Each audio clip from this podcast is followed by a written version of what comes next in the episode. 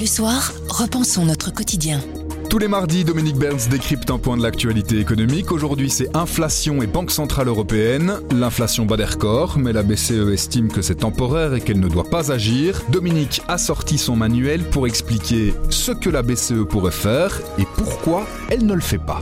La question écho. Que dit le manuel? Que la Banque Centrale doit équilibrer au niveau macroéconomique l'offre et la demande. Faire en sorte que la demande, la consommation, plus les investissements, plus les dépenses publiques, ne soit pas supérieur au potentiel productif de l'économie. Sinon, cela crée de l'inflation. Comment est-ce qu'elle peut faire, la Banque Centrale Européenne? C'est quoi les outils qui sont à sa disposition? Le taux d'intérêt directeur. Elle peut le faire varier, le relever, en espérant que cela conduise à un relèvement de l'ensemble des taux d'intérêt à court et à long terme, et ainsi en renchérissant le coût du crédit, elle réduit les capacités de dépenses des agents économiques, entreprises et ménages. Et ainsi, elle modère la demande de sorte que la demande est en concordance avec l'offre et il est possible d'avoir un emploi maximum compatible avec la stabilité des prix. Pour la BCE, l'inflation actuelle, elle est temporaire et donc elle estime qu'elle ne doit pas bouger, qu'elle ne doit pas agir. La BCE regarde la situation actuelle et elle dit voilà, on a d'une part, certes, un déséquilibre entre la demande et l'offre puisqu'on a des pénuries. Mais ces pénuries, dit la BCE, elles sont temporaires. D'autre part, la Banque Centrale Européenne dit les prix d'énergie ont fortement augmenté, mais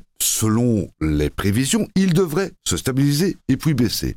Dans ces conditions, dit-elle, je n'ai pas de raison de relever les taux aujourd'hui, d'une part parce que la politique monétaire met un certain temps avant d'agir, et quand elle sera agissante, eh bien l'inflation sera tombée, elle agira à contre-temps, et d'autre part, très logiquement, relever les taux ne va pas faire baisser les prix du pétrole, et ça ne va pas non plus accélérer la normalisation des chaînes d'approvisionnement. Ça, ça fait un instantané de la situation économique actuelle. Si on prend un petit peu de recul, qu'on s'intéresse par exemple à la transition énergétique, on remarque des phénomènes qui pourraient se répéter à l'avenir de façon peut-être encore plus importante. La transition énergétique, c'est quoi? C'est réduire le plus possible les énergies fossiles dans le bouquet énergétique pour privilégier des énergies renouvelables.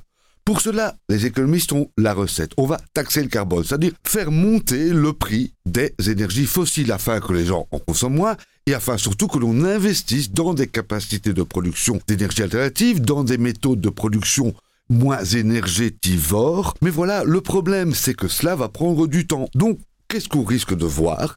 On risque de voir une hausse de la facture énergétique qui entretient durablement pendant une période beaucoup plus longue des pressions inflationnistes. À ce moment-là, on pourrait donc avoir une inflation plus durable. C'est une fatalité Ou est-ce que la Banque Centrale Européenne peut déjà prendre des mesures pour tenter d'atténuer cet effet? Que peut faire la BCE Reprenons le manuel. Relever les taux d'intérêt. Mais, mais non, bien sûr que non, c'est un problème parce que il ne s'agit pas de décourager les investissements, mais d'encourager les investissements dans toute la transition. Rénover les maisons, isoler, euh, produire l'énergie alternative, euh, développer des processus de production moins consommateurs d'énergie. Bref, il faut investir massivement.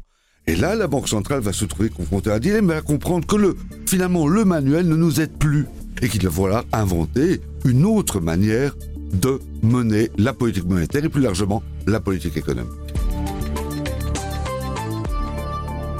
Éco-Soir, le supplément économie du journal Le Soir, c'est tous les mardis, 8 pages pour mieux comprendre l'actualité économique, à retrouver sur tous nos supports, le site lesoir.be et notre application.